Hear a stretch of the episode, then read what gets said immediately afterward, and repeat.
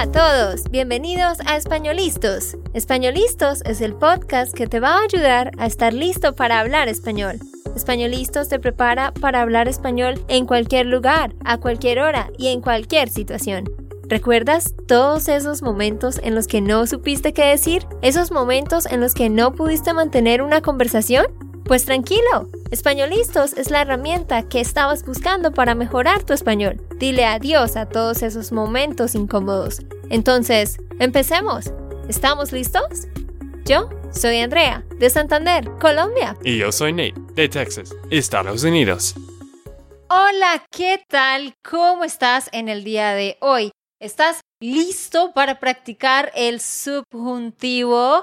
En este episodio del podcast de Españolistos vamos a hacer un repaso del subjuntivo presente y vamos a poner a Nate a prueba, como siempre, y a ti también. ¿Estás listo, Nate? Más o menos. Bueno, como todos los episodios de introducción, yo sé que voy a tener muchos errores, como todos los podcasts. Errores. Errores. Ajá pero más que todo en estos episodios de introducción, pero yo estoy aquí para aprender como ustedes también y pues espero que pueda recordar el máximo. Entonces, lo que vamos a hacer es, vamos a hablar del acrónimo Weirdo, que ya lo hemos hecho antes. De hecho, por aquí arriba en la pantalla y también abajo en la descripción del episodio y del video, hemos puesto un link de una lista de reproducción de videos donde hablamos sobre el subjuntivo presente y otros tipos de subjuntivo. Ve a ver estos videos después de ver este. Voy a dar explicación, sí, pero principalmente nos enfocaremos en traducciones contigo, Nate. Así que analicemos el acrónimo WEIRDO. ¿Cuáles son los usos del subjuntivo en general? Y bueno, hay otras palabras que no pertenecen a este acrónimo que lo causan, pero de eso no hablaremos hoy. La primera letra es la W, que significa wishes, deseos. ¿Cuál es un deseo, por ejemplo, Nate? ¿Cómo expresarías un deseo? ¿Qué quieres que pase este año 2022? Bueno, espero que no tenga accidentes graves. Ay, muy bien. ¿Estás preparado? Sí, sí, sí. Espero mm. que es una expresión que se usa para expresar un deseo o algo que yo quiero, ¿cierto? Eh, Nate, ¿puedes recordar cuáles son las cuatro frases clave que se utilizan para expresar un deseo que yo tengo, algo que yo quiero, una necesidad en esta primera categoría de wishes, deseos? Espero que, ¿qué más? Ojalá que. Ojalá que. Ajá. Deseo que. Deseo que. Y no sé qué. Muy bien. Ok. Para los deseos, sí, tenemos ojalá que, que significa hopefully. Tenemos espero que, como espero que no tenga accidentes. Y deseo que, sí. Pero, pero, también tenemos dos frases más que encajan ahí, que son quiero que y necesito que. Mm. Porque yo te puedo decir a ti, Nate, ah, quiero que me invites a cenar mañana. Sí, es un deseo que yo tengo. También se expresa con el querer. Pero aquí también cabe lo de necesidades, como necesito que limpies el baño. No tengo tiempo. Así que aquí vamos a hablar de cinco frases clave. Ojalá que, deseo que, espero que, quiero que y necesito que. ¿Qué necesitas que yo haga por ti esta semana? Necesitas que... Necesito ah, que... Bueno, sí. Ahora estoy empezando mal, ¿no? Necesito que tú limpies la cocina. Ah, ok, sí, muy bien. Entonces, vamos a traducir tres frases con esta primera categoría. La número uno para ti, Nate, dice, I need you to stop complaining all the time. ¿Cómo dirías eso? Bueno, ya estás pensando bien en tus ejemplos, ¿no? Nate estaba pensando que eso aplica para mí. Yo no me quejo todo el tiempo, solo a veces. So, I need you to stop complaining all the time. ¿Cómo sería eso? Necesito que tú dejes Ah, de quejar de mí todo el tiempo. dejes de quejarte todo el tiempo. Ajá. Porque no estamos diciendo complain about me, sino solo complaining en general. Ajá. Necesito que tú dejes de quejarte. Porque complain es quejarse, reflexivo. ¿Y por qué hice este ejemplo? Para repasar eso de stop doing something. ¿Cómo se dice to stop doing something? Es dejar de hacer algo. Tú lo tradujiste muy bien. Bueno, tú me has enseñado mucho sobre dejar. ok, muy bien. La siguiente, número dos, es My parents want us to go with them to the party. To the party.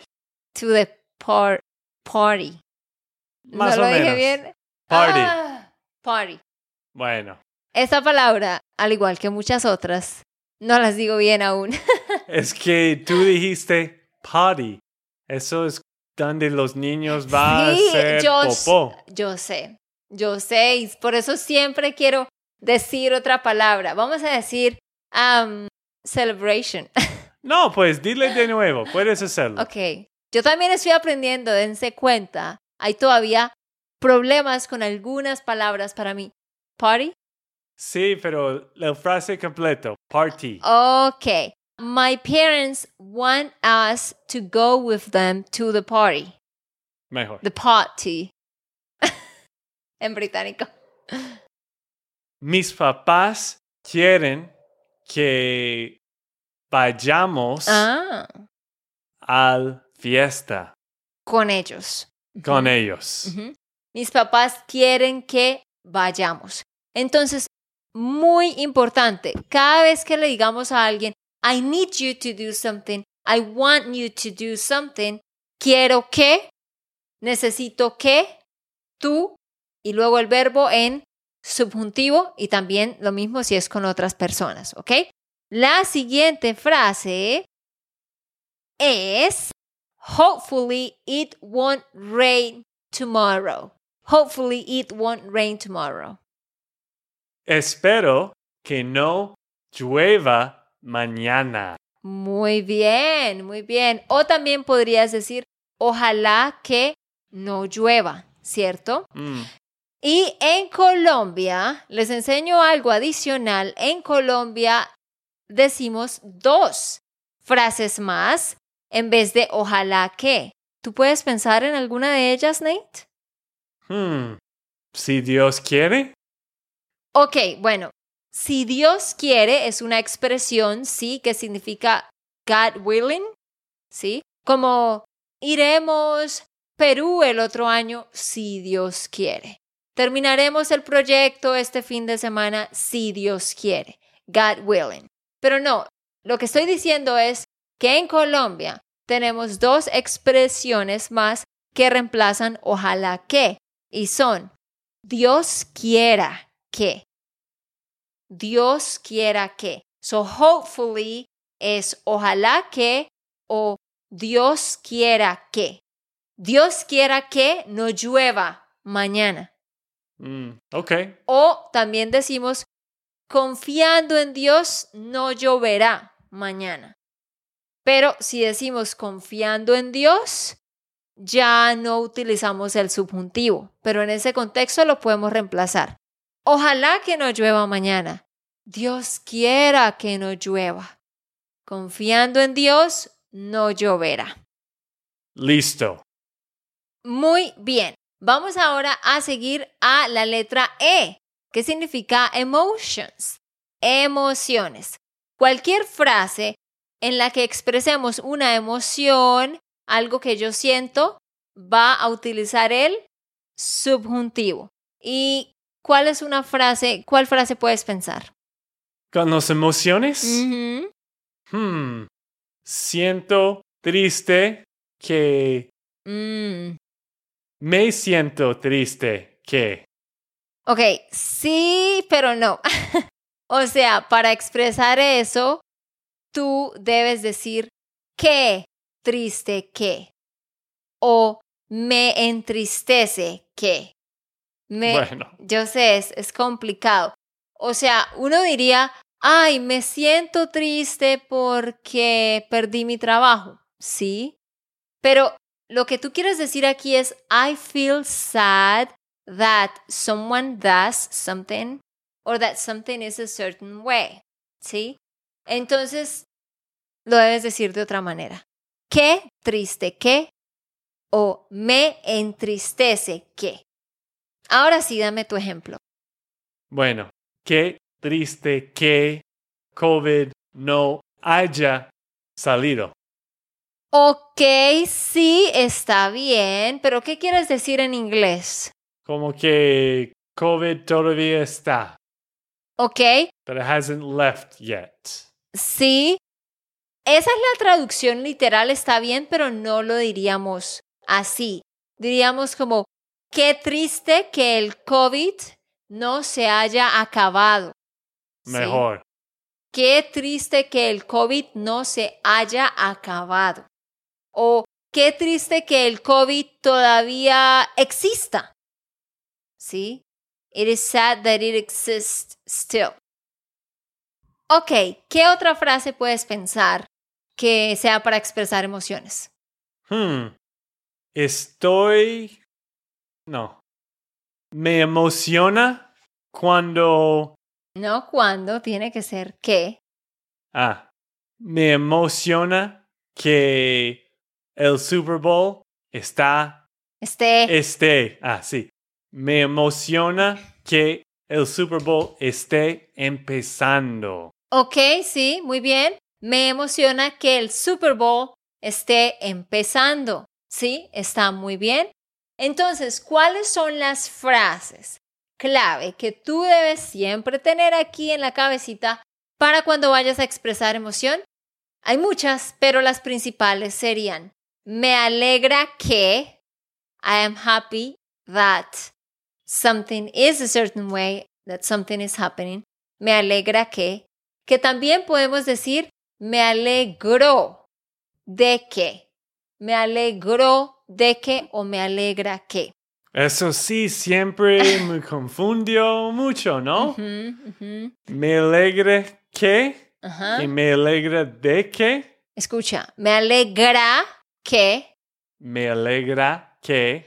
o me alegro de que. Me alegro de que. Eso es lo que tengo que recordar. ¿Y por qué son diferentes? Porque hay dos opciones, ¿sabes? Dime, profesora. Bueno, les explico a todos. Hay varios verbos que se pueden conjugar como un verbo normal o como un verbo como gustar. Entonces tienen las dos conjugaciones, pero el significado es el mismo. Entonces, tenemos el verbo alegrar, alegrar, ¿sí? alegrarse, perdón, alegrarse como reflexivo, alegrarse como reflexivo, al igual que bañarse, vestirse, mm, acostarse. Uno dice, yo me baño, yo me acuesto, yo me alisto. Si ves, termina en o para la primera persona. Entonces, alegrarse, yo me alegro. Yo me alegro, ¿sí? Me alegro de que. Le tenemos que agregar el de y el que. Me alegro está conjugado como un verbo reflexivo. Me alegro de que. Pero me alegra que Nate, está conjugado como el verbo gustar, porque realmente ahí lo que estamos diciendo es, a mí me alegra que. Si ves que es la misma estructura de gustar, a mí me gusta que. A mí me encanta que. Termina en a porque está funcionando como el verbo gustar. Mm. Entonces, por eso es me alegra, que realmente es a mí me alegra que. Y ahí no necesitamos el de. ¿Ok? Listo. Eso es algo en lo que varios se confunden, entonces ahí se los explico. Entonces, sí, para emociones, me alegro de que o me alegra que, me entristece que, me entristece que o qué triste que, me emociona que, ¿sí? Y también para expresar como molestia, me molesta que. It bothers me that someone does something. Me molesta que. Y la última, me enoja que. Bueno, ahora vamos a hacer tres ejercicios de traducción con eso. Ok, el siguiente número cuatro es It makes me upset that people speak loudly in public. Hmm. ¿Cómo sería? It makes me upset that people speak loudly in public. Ujú. ¿Qué piensas? Me enoja que Ujú. la gente habla duro. en- Hable. Ah, sí. Uy. Me enoja que la gente hable duro en público. Hable duro, muy bien. ¿O cuál es otra forma de decir speak loudly? Hable en voz alta. Mm, ok.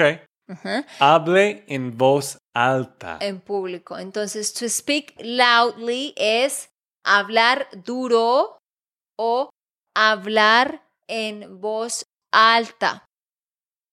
Si en inglés tú dijeras como it bothers, I mean, it makes me upset that people are loud, ¿cómo dirías eso?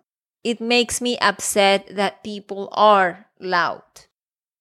Me enoja que la gente sean, ¿Qué? no sé, loud. ¿Cómo se dice loud? Bueno, loud se dice ruidoso. Ah, claro.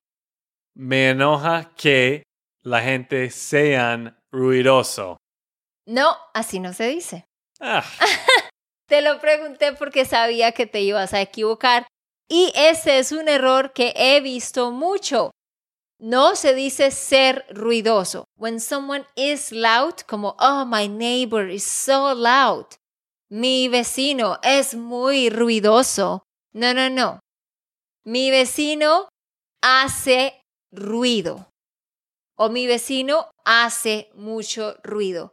To be loud no es ser ruidoso, sino hacer ruido, que realmente se traduce como to make noise. ¿Y tú, la persona ahora que está escuchando, tuviste este error? Este tiempo que André estaba tratando de engañarnos. si tú también te equivocaste o no. También queremos que dejes tu comentario diciendo cuántas de estas frases sí tradujiste bien, ¿ok? Queremos saber cómo te fue. Muy bien, vamos con el siguiente, número 6. Ah, pero quería enfatizar más en, en lo anterior. So, to be loud es ser ruidoso, literalmente, pero en realidad decimos hacer ruido. Y con el ejemplo anterior, ¿cierto? To speak loudly, podemos decir hablar duro, hablar en voz alta. ¿Y cuál es el opuesto? Eso era lo que yo quería enseñar. El opuesto de hablar en voz alta es que Hablar. en voz baja. Ah, sí, claro. En voz baja. ¿Y cómo se dice eso en inglés? Que yo ni sé. Softly. Ah, sí, sí, sí, sí. Hablar en voz alta y el opuesto es hablar en voz baja. Y si decimos hablar duro, el opuesto es qué? Hablar en voz bajo. No, no, no, pero hay otra forma de decirlo. Ah, de, de hablar duro. Otra forma de decir hablar en voz baja. Hablar pasito. Ah, claro. Hablar, Pasito. hablar duro, hablar pasito. Hablar en voz alta, hablar en voz baja. Muy bien.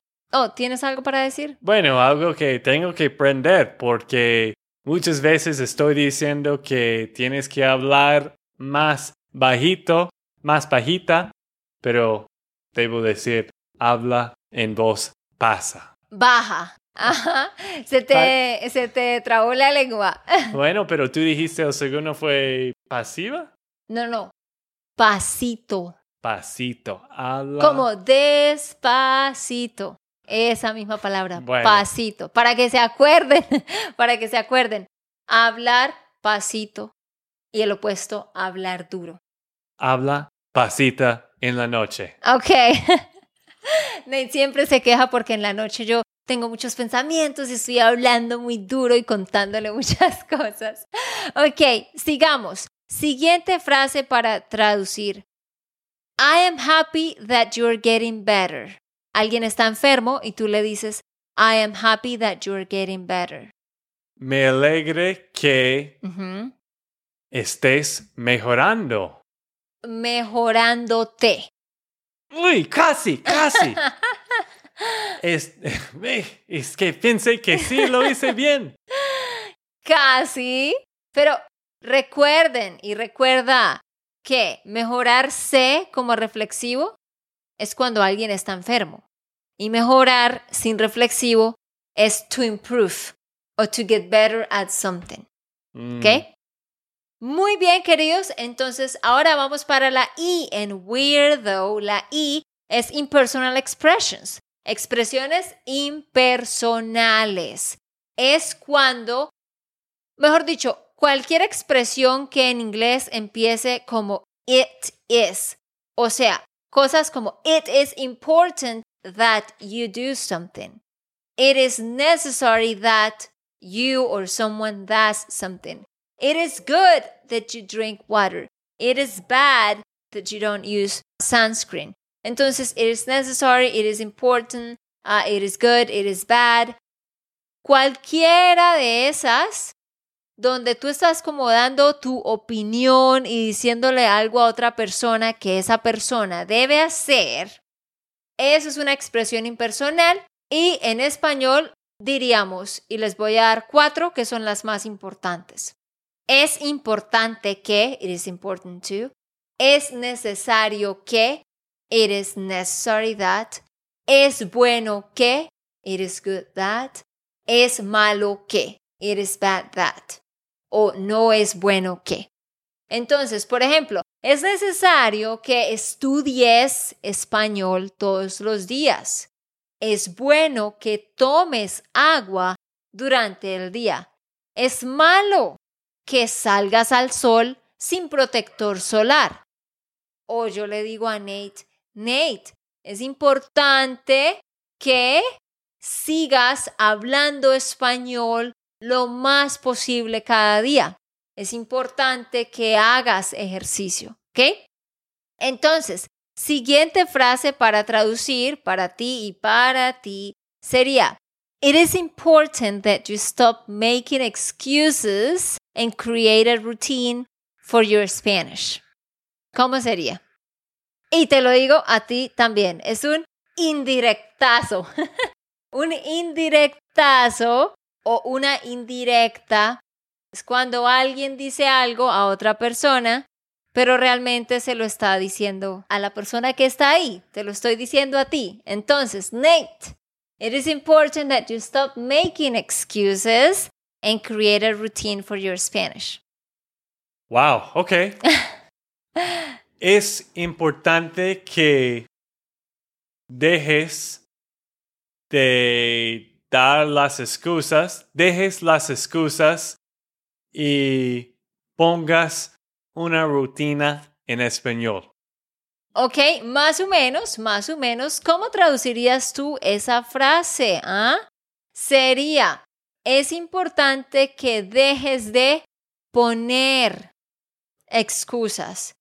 Es importante que dejes de poner excusas y crees, crees una rutina para tu español. Crees. Entonces tú creas en indicativo y en subjuntivo crees. ¿Ok? Bueno, poco ¿Mm? complejo, pero sí. Siguiente. It is bad that you get exposed to the sun without sunscreen. It is bad that you get exposed to the sun without sunscreen. Bueno, exposed primero. No, estoy pensando en la palabra exposed. ¿Cómo se dice to get exposed? Exponerse a. Bueno, Exponerse a. es mal que. Malo.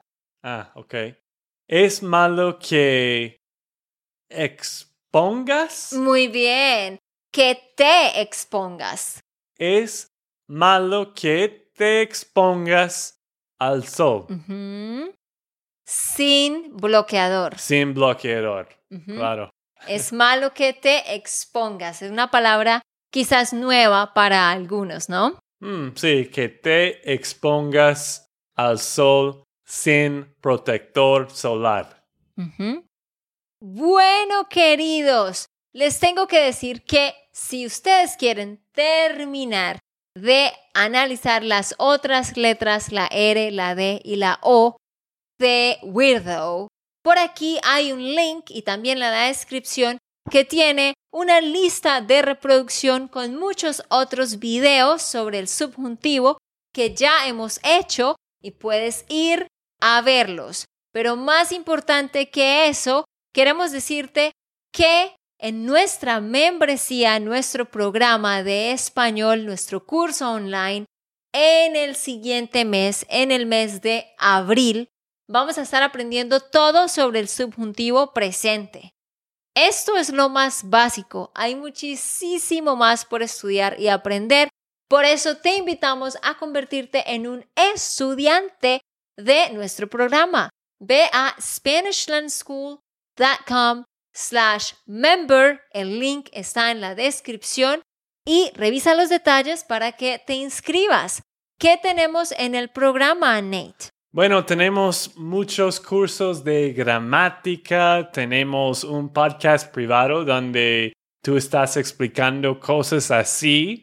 En este podcast también tenemos grupos de conversación en el último semana del mes, normalmente con tu tía Diana.